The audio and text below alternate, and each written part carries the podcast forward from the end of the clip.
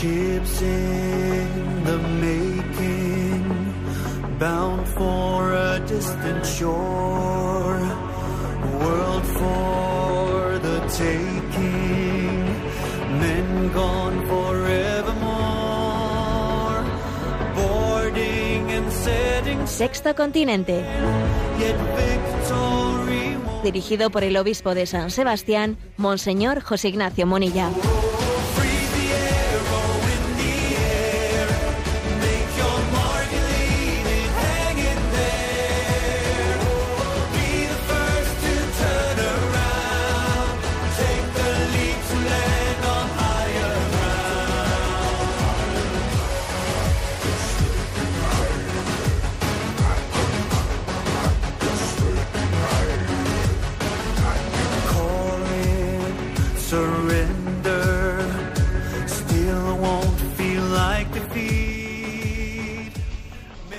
Cordial saludo a todos los oyentes de Radio María. Un día más, con la gracia del Señor, nos disponemos a realizar este programa radiofónico llamado Sexto Continente, que lunes y viernes de 8 a 9 de la mañana, una hora menos en las Islas Canarias, realizamos aquí en directo en Radio María España. Hoy es 8 de octubre, ayer celebrábamos la fiesta de la Virgen del Rosario y ayer se, esa fiesta de la Virgen del Rosario que fue instituida también como acción de gracias a nuestra Madre en un aniversario histórico clave, en el de la batalla de Lepanto. Ayer se celebraban el 450 aniversario de aquella batalla determinante en la historia de Europa. 450 años de la batalla de Lepanto. ¿Por qué vamos a hablar en la entradilla de este programa de historia? Bueno, es que quien no aprende de la historia está condenado a repetirla. Si no aprendemos de la historia, inevitablemente eh, vuelven a, repetirse los mismos, los mismos errores. Por eso eh, me parece clave que hagamos memoria de lo acontecido hace 450 años. Ocurrió que contra todo pronóstico, o contra toda previsión por lo menos, en aquel momento, estamos hablando, ¿no? Pues allá por eh, pues ya la segunda mitad del siglo XVI, después de que había terminado la reconquista en España, después de que había comenzado ya no pues el, eh, pues la evangelización de, de- de América, contra todo pronóstico, de repente pues se despertó un imperio otomano que comenzó con una rapidez inusitada a devastar África, Asia, Europa Central, llegando hasta las mismas puertas de Occidente, hasta la misma Venecia. La misma Roma estaba, estaba en peligro, pero, pero ¿cómo es esto en este momento en el que, eh, bueno, pues así, así aconteció? Fue algo sor- sorprendente, pero, pero después de la conquista de Constantinopla, Luego se fue desencadenando pues Bulgaria, Serbia, Belgrado, Croacia, eh, Grecia, eh, y estaba ya pues bueno el mar Adriático ya estaba pues siendo atacada la misma la misma Venecia. De repente de repente Occidente vio que el Imperio Otomano eh, podía llegar a entrar a Europa por una puerta diferente por la, a la que por la que había entrado en España por el estrecho, ¿no? De- de- desde África podía entrar desde, desde el este en Europa. Y eso fue, bueno, pues algo sorprendente, ¿no? Hay una frase conocida de, de San Jerónimo, de San Jerónimo que a propósito de cómo eh, cuando el emperador eh, Constantino II se hace arriano, pues de repente él tiene ri- riesgo después del concilio de Nicea, la cristiandad, ¿eh? De hacerse arriana. Y entonces la famosa frase de San Jerónimo es el mundo se despertó un día y gimió de verse arriano. ¿Eh? Pero ¿qué pasa? Que de repente, bueno, pues de- después del concilio de Nicea, después de haber pro- la- proclamado la fe en Jesucristo, ahora de repente un emperador eh, se hace un apóstata, se hace arriano obliga, y obliga a a todo el imperio romano a hacerse arriano. Bueno, aquí pasó algo por el estilo. De repente hubo un movimiento eh, militar con un éxito insospechado y de repente Europa parecía que eh, parecía que podía ser conquistada en poco tiempo, ¿no? Bueno, llegaron a ver pues, pues episodios increíbles, ¿no? Como que pues, eh, Túnez y Argel se constituyeron una especie como de campo de cautivos, de cautivos donde, donde se iban tomando prisioneros y prisioneros cristianos, llegó a haber hasta un millón, un millón de cautivos en los campos de esclavos de Túnez y Argel, de cristianos cautivos, que iban pidiendo rescates eh, eh, a cambio de ellos. ¿no? Bueno, y en esta, en estas situaciones en la que pues, el Papa San Pío V se lanza, ¿no? Se lanza a decir, bueno, tenemos que pedir en medio de las divisiones de, de, los reinos cristianos que haya la conciencia de que tienen, tienen, que unirse, tienen que unirse todos, y, bueno, y se forma una trilateral católica, ¿eh? financiada principalmente por España, seguida de Venecia y, y de los estados pontificios. ¿eh? Y bueno, pues es especialmente España quien lleva adelante ¿no? la, eh, pues la coordinación de ese, de, ese gran empeño, don Juan de Austria, ¿no? que, había, que, era un hijo de Carlos V, con tan solo 26 años recibió, recibió esa gran encomienda y con una desproporción importante ¿no? de fuerzas, sin embargo se fue a la batalla, ¿eh? Eh, recibiendo el mandato, el mandato del propio Papa de hacer frente a ese peligro que, que arreciaba Europa.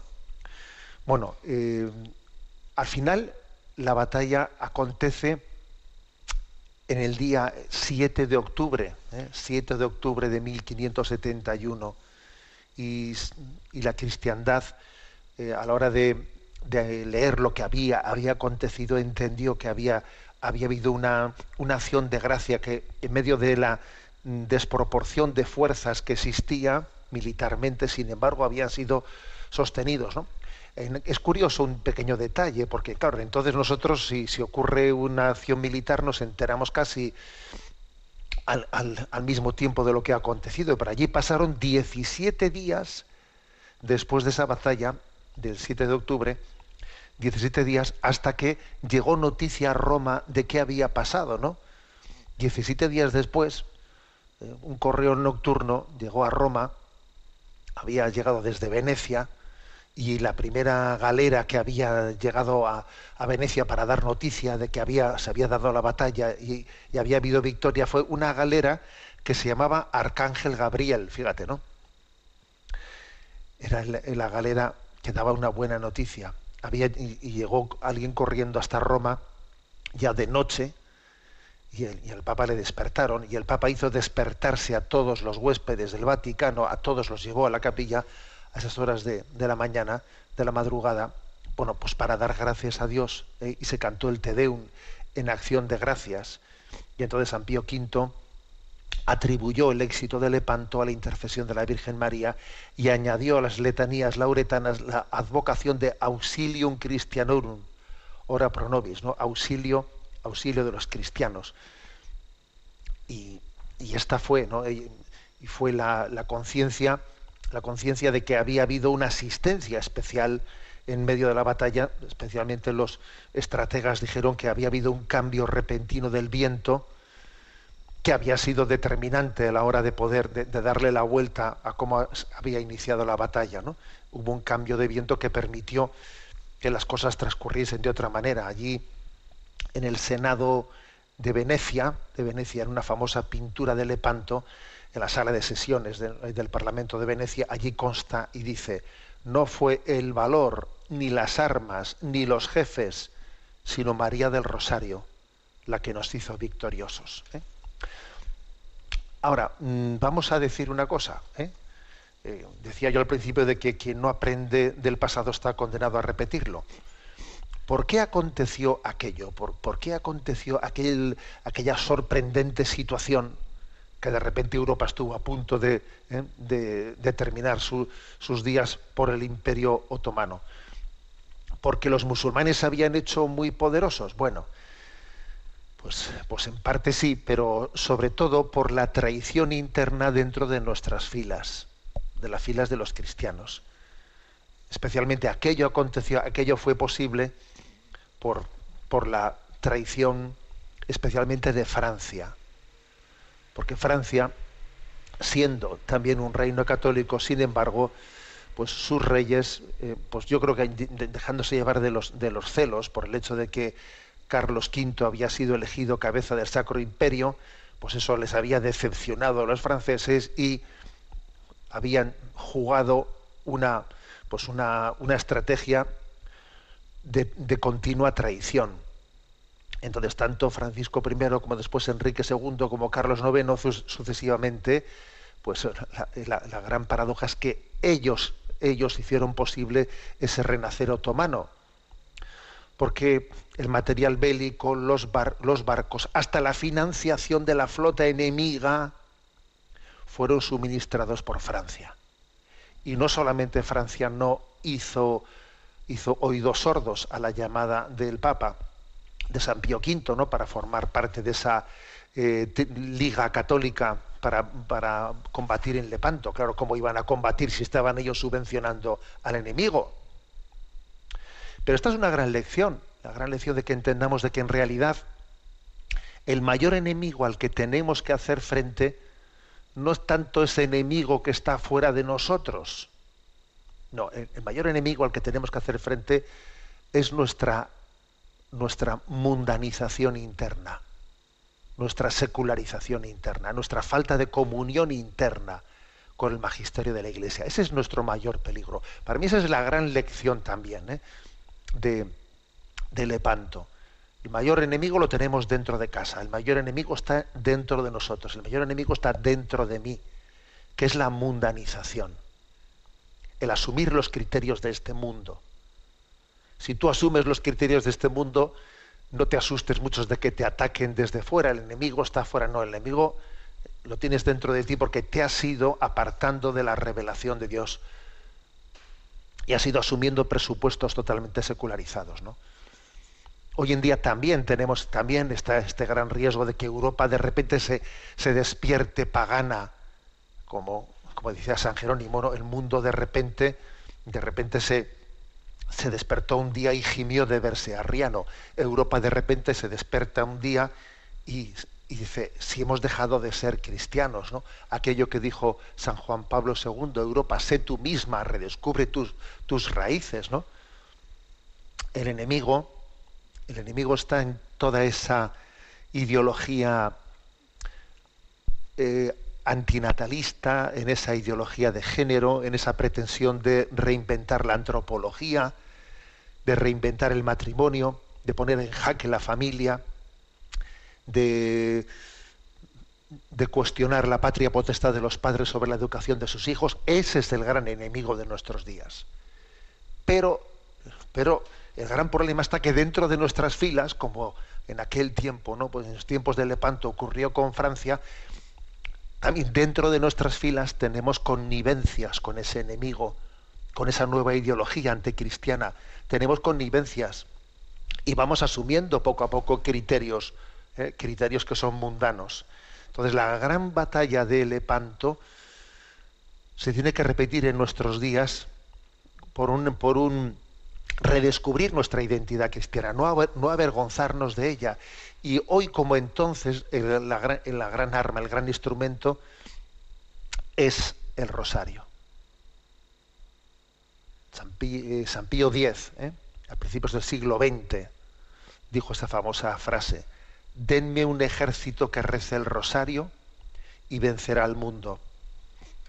Por eso se han hecho estos signos también ¿no? en distintos países eh, del mundo de hacer, o sea, rodear el país con, con el rezo del Santo Rosario, no hacer un signo de que miles, decenas de miles, cientos de miles de, de católicos humildes con el rosario en la mano salgan y, y digan nuestra, nuestra arma es esta, la única manera de darle la vuelta, ¿no? a esta pérdida de identidad cristiana tan fuerte que está teniendo Europa es esta. Nos agarramos al rosario, la, la Virgen nuestra Madre tiene que llevar adelante esta nueva batalla.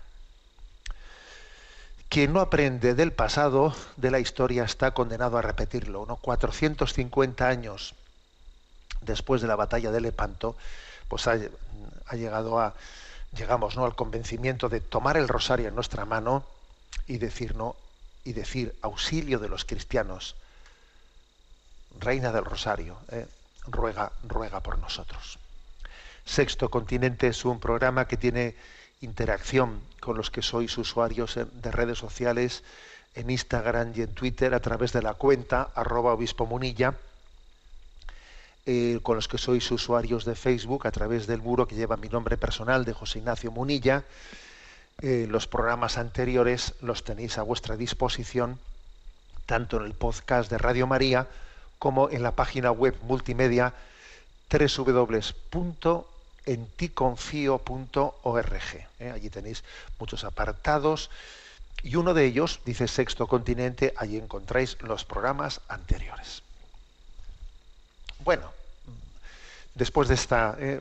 de este comentario con motivo de los 450 años de la batalla de Lepanto, voy a compartiros otra joyita, una perla también de la, de la, de la espiritualidad mucho más reciente en el tiempo, que nace de San Juan XXIII, el Papa Bueno. Bueno, he tenido, la, he tenido el regalo de poder repasar una de sus joyitas con motivo de una reflexión que me han pedido y en concreto me estoy refiriendo a que él escribió el conocido Decálogo de la Serenidad. Sí, Decálogo de la Serenidad. ¿eh?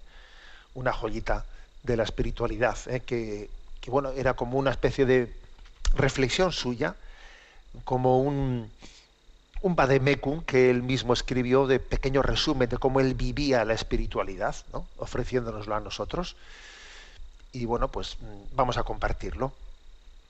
Quiero recordar, ¿eh? para que tengamos memoria viva de las cosas, porque claro, es que vamos a un ritmo en esta vida que, fácilmente eh, pues se nos olvidan las cosas, ¿no? Pero que, San, Juan 23, San Juan 23 todavía fue muy recientemente canonizado.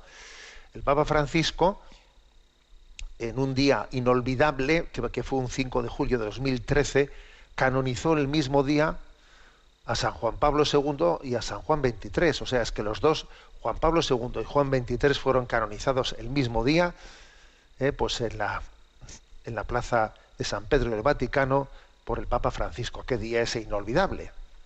Bueno, pues como digo, entre los escritos de San Juan XXIII eh, encontramos este decálogo de la serenidad. Parece ser por lo que he podido investigar, eh, que no es que haya encontrado muchas fuentes, pero por lo que he podido investigar, este decálogo de la serenidad ya lo tenía escrito ¿eh? Juan 23 antes de, ser, papa. Era como una especie de, bueno, pues como he dicho antes, pues una, unas intuiciones ¿no? que, vive alguien viendo qué me ha marcado, qué le ha marcado a él, ¿no? En su, en la forma, en los, digamos, en los, si se puede decir esta palabra, disculpadme, en qué trucos, eh, trucos de, de, intuiciones especiales ha, vivido alguien en la vida espiritual, de qué manera, ¿no? Con qué claves especiales uno ha vivido su vida espiritual.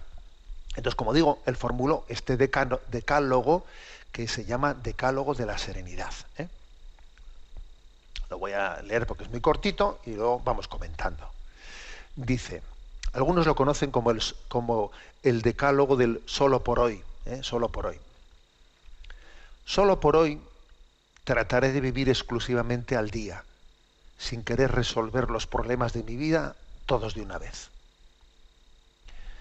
Solo por hoy tendré el máximo cuidado de mi aspecto, cortés en mis maneras, no criticaré a nadie y no pretenderé criticar o disciplinar a nadie sino a mí mismo. Solo por hoy seré feliz en la certeza de que he sido creado para la felicidad, no solo en el otro mundo, sino en este también. Solo por hoy me adaptaré a las circunstancias, sin pretender que las circunstancias se adapten todas a mis deseos. Solo por hoy dedicaré diez minutos a una buena lectura, recordando que como el alimento es necesario para la vida del cuerpo, así la buena lectura es necesaria para la vida del alma. Solo por hoy haré una buena acción y no lo diré a nadie. Solo por hoy haré por lo menos una cosa que no deseo hacer y si me sintiera ofendido en mis sentimientos, procuraré que nadie se entere. Solo por hoy me haré un programa detallado. Quizá no lo cumpliré cabalmente, pero lo redactaré. Y me guardaré de dos calamidades, la prisa y la indecisión. Solo por hoy creeré firmemente, aunque las circunstancias demuestren lo contrario, que la providencia, que la buena providencia de Dios se ocupa de mí, como si nadie más existiera en el mundo. Y por último, solo por hoy no tendré temores. De manera particular no tendré miedo de gozar de lo que es bello y de creer en la bondad. Este es el decálogo, ¿eh? decálogo de la serenidad. Una joyita. Que lo primero que merece la pena un comentario es de dónde sale esa expresión del solo por hoy, ¿eh? del solo por hoy, que repite, que repite mm, introduciendo cada una de esas diez reflexiones. ¿no? es muy interesante, ¿no? Porque esconde una sabiduría, obviamente. ¿Qué sabiduría es esa, no? Que se esconde en el solo por hoy. No es algo que, hubiese inventado Juan 23, existía esa expresión del solo por hoy ya, ¿no? Pues en parte en la, en la literatura. Incluso fijaros, ¿eh? pues asociaciones tan, tan, iba a decir yo, inspiradas, ¿no? Como Alcohólicos Anónimos, posteriormente después fueron narcóticos anónimos, hoy en día sexólicos anónimos, eh, tienen un poderoso método, lo habían tenido ya, ¿eh?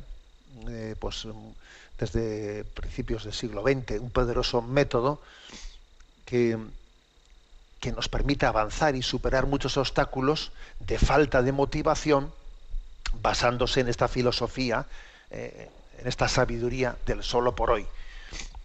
¿Qué significa eso solo por hoy? Pues es que cuando alguien eh, tiene conciencia de su debilidad y dice, ay, qué poca cosa soy, estoy siempre haciéndome propósitos buenos, propósitos bonitos, ya, pero al final todo se me quedan los propósitos, porque la verdad es que soy un desastre, eh, todo, bueno, cuando uno tiene esa, eh, esa sensación de decir, sí, sí, de propósitos y estoy lleno, pero luego la realidad es, es que la cruda realidad es que, es que no remato nunca nada y las cosas son muy pobres, ¿no? Bueno, cuando uno tiene esa conciencia de debilidad, eso que dice, no, San Pablo, hago lo que no quiero hacer y no soy capaz de hacer lo que, lo que me propongo porque soy débil, ¿no?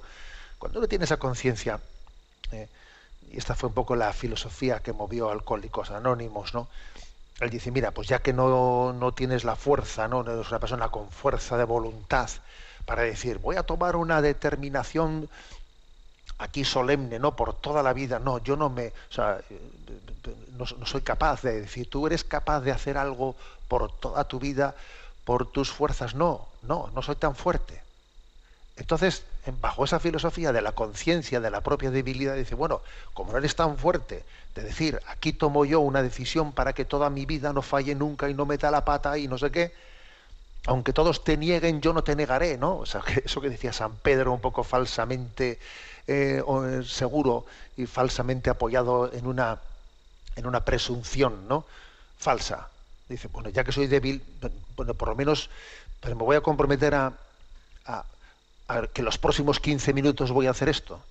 La próxima, no me puedo comprometer toda mi vida porque me veo débil, pero por lo menos la próxima hora voy a hacer esto. Bueno, que sea por hoy, solo por hoy, ¿eh? solo por hoy voy a hacer esto. Entonces la expresión solo por hoy es una manera de decir no te engañes, ¿eh? no te disperses, no pierdas energías ¿eh? pensando si qué pasará el día mañana, cómo aguantaré, seré capaz y cuando pasen los años, no. Déjate, déjate, no pienses tan lejos, piensa más a corto plazo. Solo por hoy haz bien esto. Mañana será otro día y Dios te dará la gracia de renovar el solo por hoy.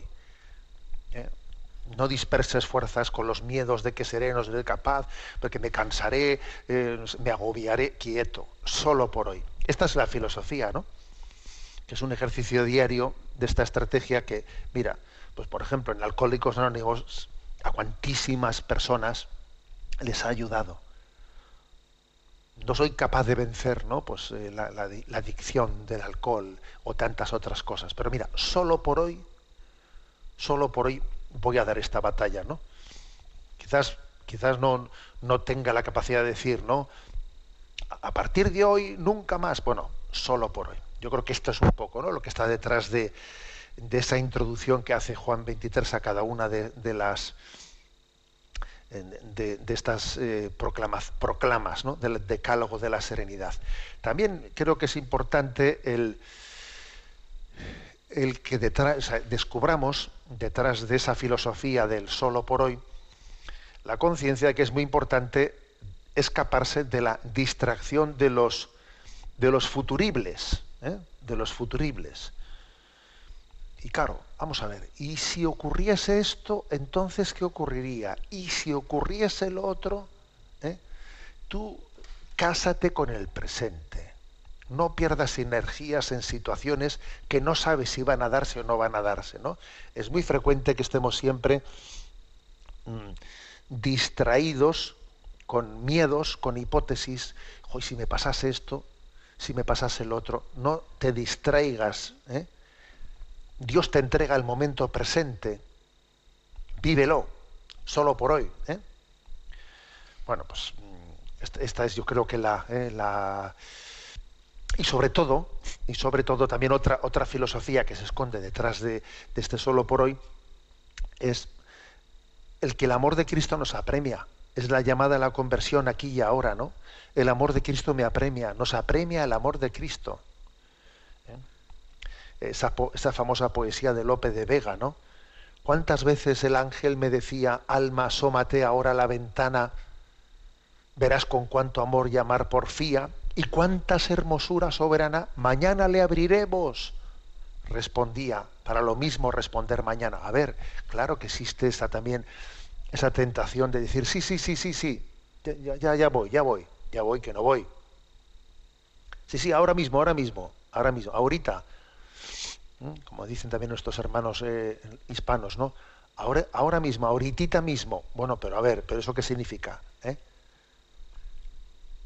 Ahora, hoy es tiempo de gracia, ¿no? El amor, el amor de Cristo nos apremia, nos apremia el amor de Cristo y no podemos darle largas. Por eso dice, solo por hoy, venga, por ello. Chiara Luce, que fue beatificada ¿no? por Benedicto XVI en el año 2010, que es otra joyita ¿eh? de la espiritualidad, Chiara Luce.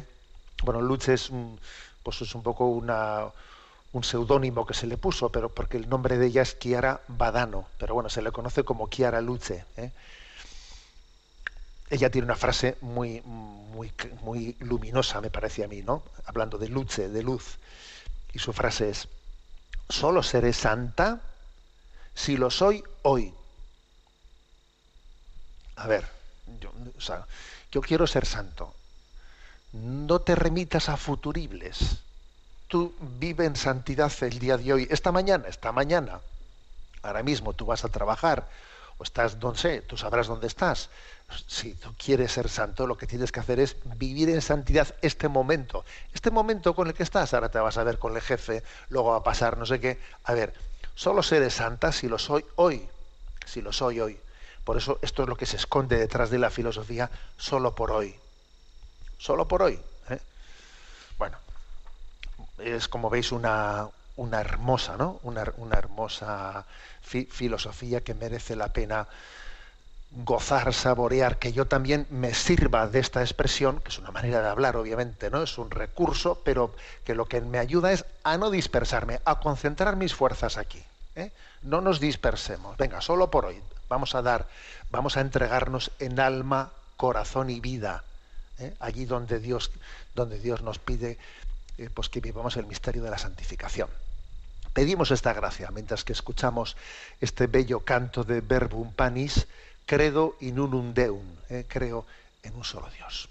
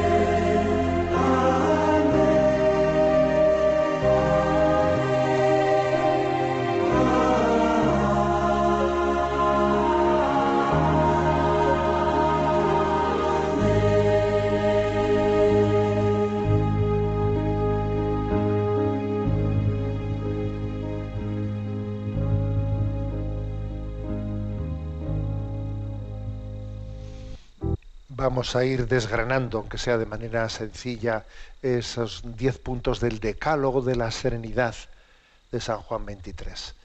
Solo por hoy trataré de vivir exclusivamente al día, sin querer resolver los problemas de mi vida todos de una vez.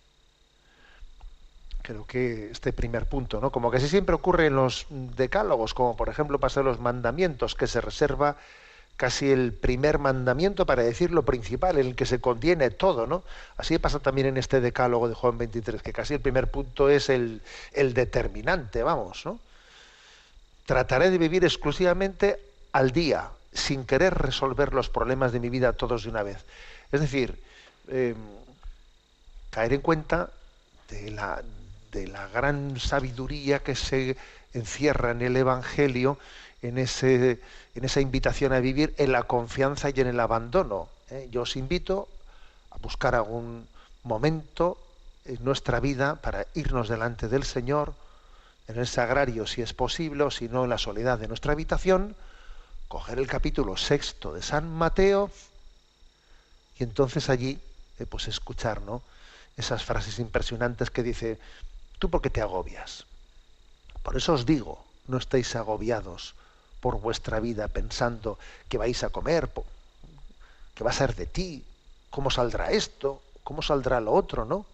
Mirad los pájaros del cielo, que no siembran, ni siegan, ni almacenan, y sin embargo vuestro Padre Celestial los alimenta. ¿Y te crees tú que no vales tú más que esos pájaros? ¿Te crees tú que Dios no cuida de ti? Entonces tú, ¿por qué te agobias? ¿Por qué te agobias? Buscad sobre todo el reino de Dios y su justicia, y todo lo demás se os dará por añadidura. Por tanto, no os agobiéis por el mañana, dice Jesús, porque el mañana traerá su propio agobio. A cada día le basta su afán. Vivir esta sabiduría evangélica de saberse en manos de Dios ¿eh? es básica, es clave. ¿eh? Permitidme ¿no? que vuelva a repetir la bromita esa que envíe a, a redes sociales. ¿no? Dios existe y no eres tú. Relájate. A ver, que Dios existe. Y además, dos buenas noticias. ¿eh? Dios existe. Segunda buena noticia, no eres tú. ¿eh? O sea, relájate. Que son dos buenas noticias muy importantes, que son una sola. ¿eh? Entonces, vivir, esta conciencia es que nuestro agobio, nuestro agobio es ateo, es ateo. Es una especie de, de ateísmo existencial. ¿eh? Y por eso te agobias. A ver, pero tú te das cuenta que, que Dios existe, que estamos en sus manos. ¿Tú, te estás agobiando? ¿Eh? Entonces yo creo que de aquí se extraen cosas muy importantes, ¿no? Yo por lo menos suelo, suelo decir en mi vida espiritual, ¿no? Y, y os lo comparto y, y al que le sirva que, bueno, al que le pueda ayudar, pues que se sirva de ello y el que no, pues que lo olvide, ¿no? Pero muchas veces yo suelo decir, a ver, ¿la pelota está en mi tejado o no está en mi tejado? Hay problemas, ¿no? A ver, primer problema, tal. A ver, ¿la pelota de este problema está en mi tejado o no está en mi tejado? Si está en mi tejado, bueno, pues lo abordo. Lo abordo sin escaquearme, sin dilación. ¿eh? Lo abordo y digo, venga, pido la luz del Espíritu Santo y a por ello, ¿eh? a discernir y a tomar decisiones, si está en mi tejado. Si no está en mi tejado en este momento, porque yo porque hice lo que tenía que hacer y ahora ya depende ya de otras circunstancias, de otras, de otras personas, pues entonces no me voy a estar ocupando de ello como si me tocase a mí, no me toca a mí, está en otro tejado, oye, pues es que esto me toca o no me toca, está en mi tejado o no está en mi tejado. Creo que esta, esta distinción eh, es, es, básica para aplicar en aplicación práctica pues el consejo que nos da Jesús. Por tanto, no os agobies por el mañana. Tú no te agobies por el mañana porque cuando llegue lo que tenga que llegar, entonces Dios te dará la gracia, cuando esté en tu tejado la pelota, Dios te dará la gracia para, para decir en ese momento y hacer lo que tengas que hacer llegado ese momento. Por eso me parece un consejo básico de vida espiritual. Lo repito, ¿eh? Solo por hoy trataré de vivir exclusivamente al día, sin querer resolver los problemas de mi vida, de mi vida todos de una vez. ¿Mm? Y dice en segundo lugar, solo por hoy trataré, perdón, solo por hoy tendré el máximo cuidado de mi aspecto, cortés en mis miradas, mis maneras, perdón, no criticaré a nadie y no pretenderé criticar o disciplinar a nadie, sino a mí mismo. Bueno, que es el es la mansedumbre, ¿no? Como método de vida, como, como forma de vida, mansedumbre. ¿Cómo se consigue la mansedumbre? Es que yo me enciendo de una manera, mira, tú sé exigente contigo mismo y misericordioso con los demás. ¿eh? Porque la falta de mansedumbre suele ser, eh, ¿sabes? Pues contraria, ¿eh? inversamente proporcional a este principio. Cuando uno es exigente consigo mismo, ¿eh? eso paradójicamente le ayuda a ser misericordioso con los demás. ¿Por qué? Porque se da cuenta de lo complicado que es ser exigente con uno mismo. Dice, yo mismo me doy cuenta que ser, o sea, ser exigente conmigo mismo no es tan fácil, ¿eh? pues porque yo fallo muchísimo y entonces, oye, pues voy a ser más misericordioso con los demás, ¿no?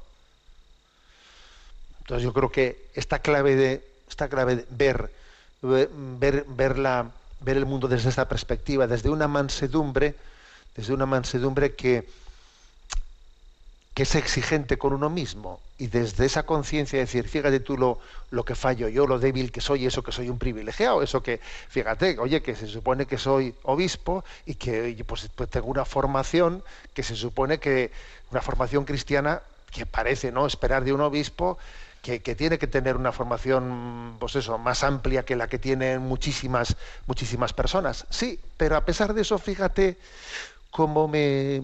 Cómo, o sea, cuántas miserias arrastro.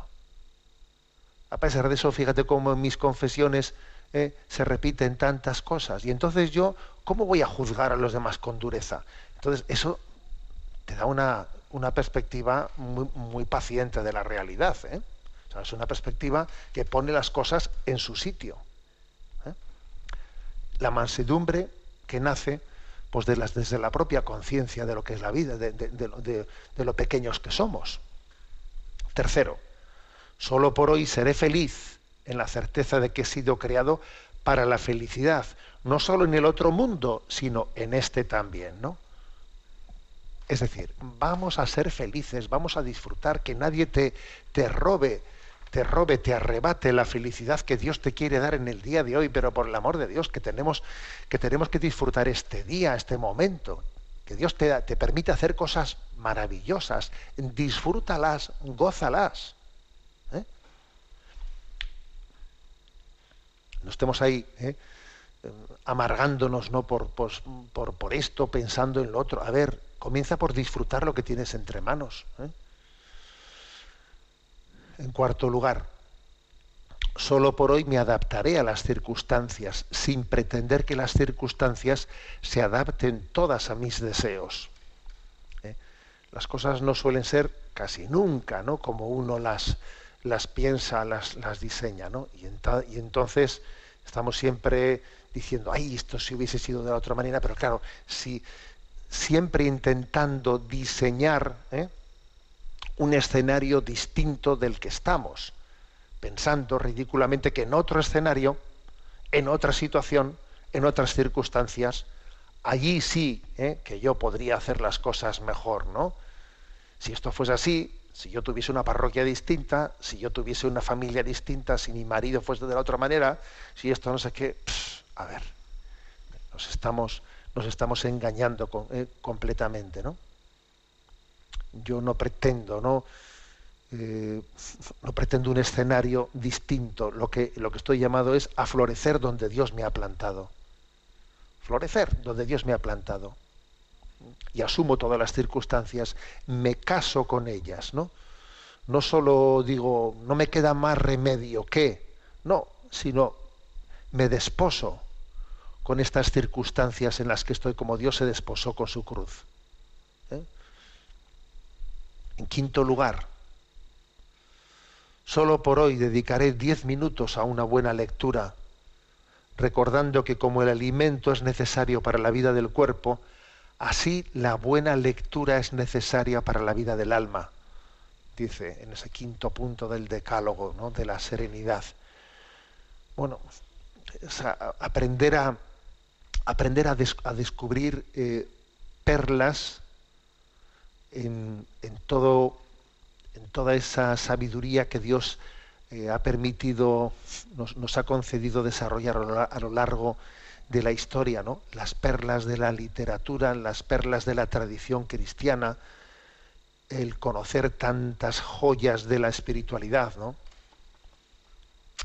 Eh, Pues recuerdo que no hace, mucho nos dije, pero hombre, hemos leído todos historia de un alma, hemos leído la vida de Santa Teresa de Jesús, hemos leído eh, las obras también de San Francisco de Sales. Es que, hay tantas joyas, ¿no? Tantas joyas de la espiritualidad que, que desconocemos. La tradición cristiana está llena de tesoros que, bueno, que tenemos un conocimiento muy, muy, muy superficial de todo eso, ¿no? Entonces, recurrir a esos tesoros diciendo, voy a, voy a leer esta, esta joya, voy a, dice él, ¿no? Dedicaré diez minutos, dice él, ¿no? A una, a una buena lectura, porque tengo que alimentar mi alma, la tengo que alimentar. Y allí donde, donde descubro esa, esa joya, la, la cojo, la subrayo, la copio en un cuadernito. Yo que sé, cada uno tiene su método, ¿verdad? Cada uno tiene su método. Yo os voy a decir que en mi ordenador tengo una joyita, que es un documento en el que, de todas las lecturas que he ido haciendo en mi vida, aquellas frases, expresiones que, he dicho, "Jo, qué, qué- potente, qué, reflexión, qué idea tan bonita, la he cogido y la he copiado ahí. ¿eh? La he cogido y la he copiado ahí obviamente eso que, he copiado, igual, a ver, para mí tiene una gran fuerza, porque yo en ese momento esa lectura eh, me conmovió, me, me paré, la subrayé, la saqué, la apliqué, pensé, reflexioné. ¿eh? Es posible que esa frase leída por otro no tenga el impacto que, que- tiene, en- pero cada uno tiene que hacer eso, su búsqueda de joyas, de esas joyas que Dios, que Dios ha ido repartiendo, ¿no? En la, en la historia de la espiritualidad, en la literatura. Hay una frase de Chesterton que me la habéis escuchado hace poco, que dice, existe una diferencia esencial entre la frase que se lee una sola vez y la que se lee dos veces. ¿Por qué? Porque yo iba leyendo, anda, me encontré aquí con una perla, vuelvo a leerla, eh, la leo dos veces, ya leerla dos veces es esencial, ya subrayarla, no te digo más, ya copiarla en otro cuaderno ni te cuento. ¿eh? porque he descubierto ¿no? como, como esa joya cuida mi alma, alimenta mi alma, la alimenta. ¿eh? Dice el sexto punto del decálogo, solo por hoy haré una buena acción y no lo diré a nadie. Toma ya, ¿eh? ¿cómo se dice? A ver, ¿por qué, ¿por qué dice esto San Juan 23? Pues porque tenemos conciencia de que mm, de que en las obras buenas que hacemos se nos cuela la vanidad con mucha, con mucha facilidad. ¿eh? Se nos cuela la vanidad. Yo a veces he puesto el ejemplo de lo que pasa que cuando cogemos con nuestras manos un vaso, ¿eh? un vaso para beber, eh, que le dejamos nuestras huellas al vaso. ¿eh? Es agua cristalina, agua, ¿no?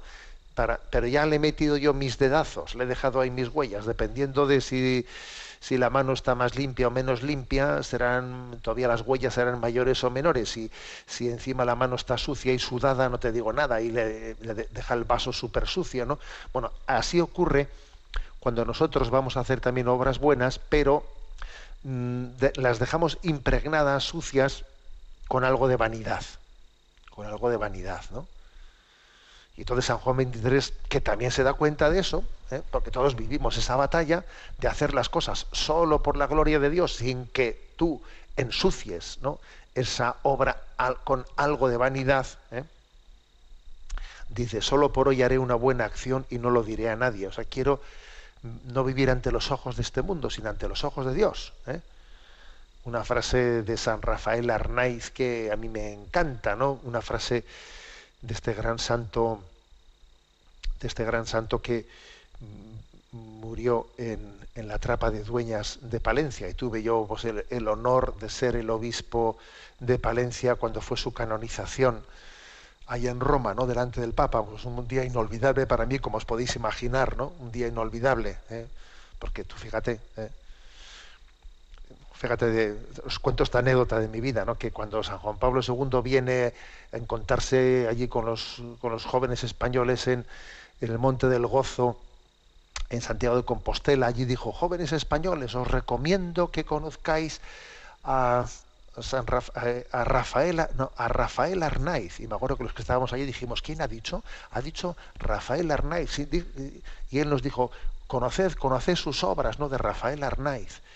Y era pues un, pues un eh, trapense joven, muy joven, que había muerto joven, pues un auténtico místico, ¿no? Del siglo XX. Y luego, fíjate, ¿no? Pues me tocó ser obispo de Palencia y en, aqu- y en aquella ceremonia, eh, pues, pues pedir al Santo Padre que, que canonizase a San Rafael Arnaiz, aquel joven del que Juan Pablo II nos había dicho, queridos jóvenes, os recomiendo que, leáis a, a- Rafael Arnaiz. Por eso me impacta, obviamente, ¿no? Me impacta esa figura. Y entonces, ¿por qué lamento en este momento? Porque él tiene una expresión que dice, quisiera ser santo y que no lo supiese nadie. Quisiera ser santo y que no lo supiese nadie. Bueno, la verdad es que eso no está en nuestra mano. Eso está en manos de Dios. Y hay que entregárselo a Dios y punto. ¿eh? Pero por lo menos como voluntad y como deseo está muy bien. Está muy bien. Otra cosa es que Dios no te lo conceda. No se lo ha concedido a San Rafael Arnaiz, por cierto. Porque estamos hablando ahora de él ¿no? y de su santidad. No se lo concedió. Pero está muy bien que lo desease ser santo y que no lo supiese nadie, que no se enterase nadie, ¿no? Bueno, cuando Dios purifica la vanidad, luego llega, eh, llega el momento en el que a uno le da igual que esté hablando eh, él solo o que tenga un millón de personas delante, le da igual. eh, pero eso es un don, es un don que hay que, que hay que rogar, que hay que pedir, por el que hay que luchar, ¿no? Para que ese vaso de agua fresca que ofrecemos al mundo no tenga pegadas nuestras huellas dactilares. ¿eh? Séptimo punto. Solo por hoy haré por lo menos una cosa que no deseo hacer. Y si me sintiera ofendido en mis sentimientos, procuraré que nadie se entere. Es decir, ser capaz, solo por hoy, de ofrecerle a Dios algo que me, que me mortifique. O sea, yo sé mortificar mis gustos, mis apetencias, mis apetencias, ofrecerle a Dios una pequeña mortificación, solo por hoy, mira, hoy, venga, hoy, ¿eh? una pequeña cosa, de no, no, estar siempre dándonos todos los caprichos, todos los gustos, en cada momento lo que me apetece, ¿no? Al final eso nos vuelve unos perfectos egoístas, claro. ¿Eh? Octavo, octavo punto del decálogo de la serenidad. Solo por hoy me haré un programa detallado. Quizá no lo cumpliré cabalmente, pero lo redactaré. Y me guardaré de dos calamidades, la prisa y la indecisión.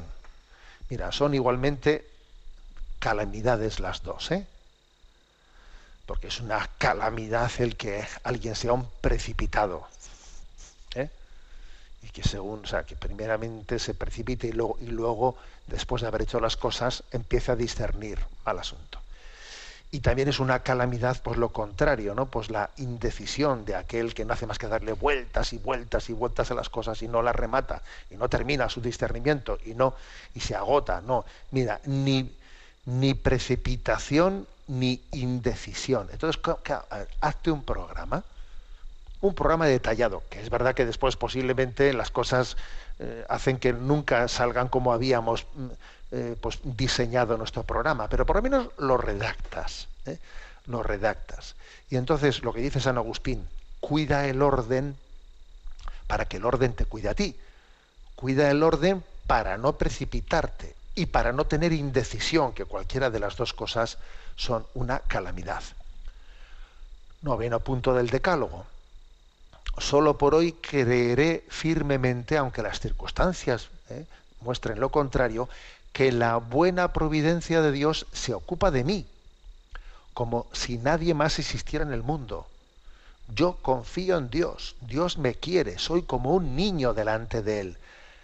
La felicidad de los niños reside en su capacidad de confianza. Un niño no, no, eh, que tiene esa edad de inocencia no se le ocurre eh, desconfiar de que sus padres le quieren y le van a cuidar. Bueno, pues ahí está la clave, ¿no? Y por último, décimo punto ¿eh? del decálogo. Solo por hoy no tendré temores. De manera particular, no tendré miedo de gozar de lo que es bello y de creer en la bondad. No voy a tener miedo, no, no pienso dejarme arrastrar de mis miedos y además no voy a permitir que porque haya tantas, eh, tantas miserias, eso me lleve a desconfiar de, de, tantas cosas buenas que existen de en torno a mí. ¿eh? Voy a gozar de lo que es bello y bueno a mi alrededor. No voy a hacer una lectura diciendo esto está perdido, no te fíes de nadie, todo todo mundo está corrompido, todo mundo te quiere manipular. No, no voy a partir de ese parámetro, no señor. Dios a mi alrededor está haciendo muchas cosas buenas, ¿no? Y las voy a identificar y no voy a tener temor, temor pensando que todo lo que pasa en torno a mí ¿eh? es malo, es malo, es malo, es malo. Pues no, pues no es verdad, ¿eh? no es verdad. Dios es bueno. ¿eh? Dios es bueno y, me regala ¿no? de pequeños detalles que tengo que saber identificar, valorar, descubrir, agradecer. Bueno, pues Decálogo de la Serenidad ¿eh? de San Juan 23, una, una, joya de la espiritualidad que ahí os dejo, lo encontráis fácilmente en redes sociales. ¿no?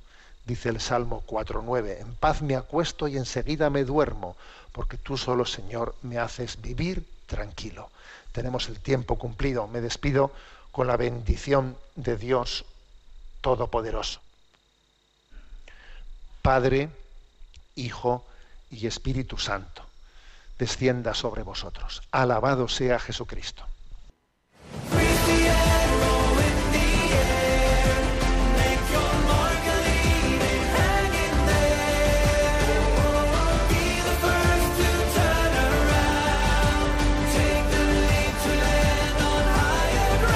Y así finaliza en Radio María, Sexto Continente, un programa dirigido por el obispo de San Sebastián, Monseñor José Ignacio Monilla.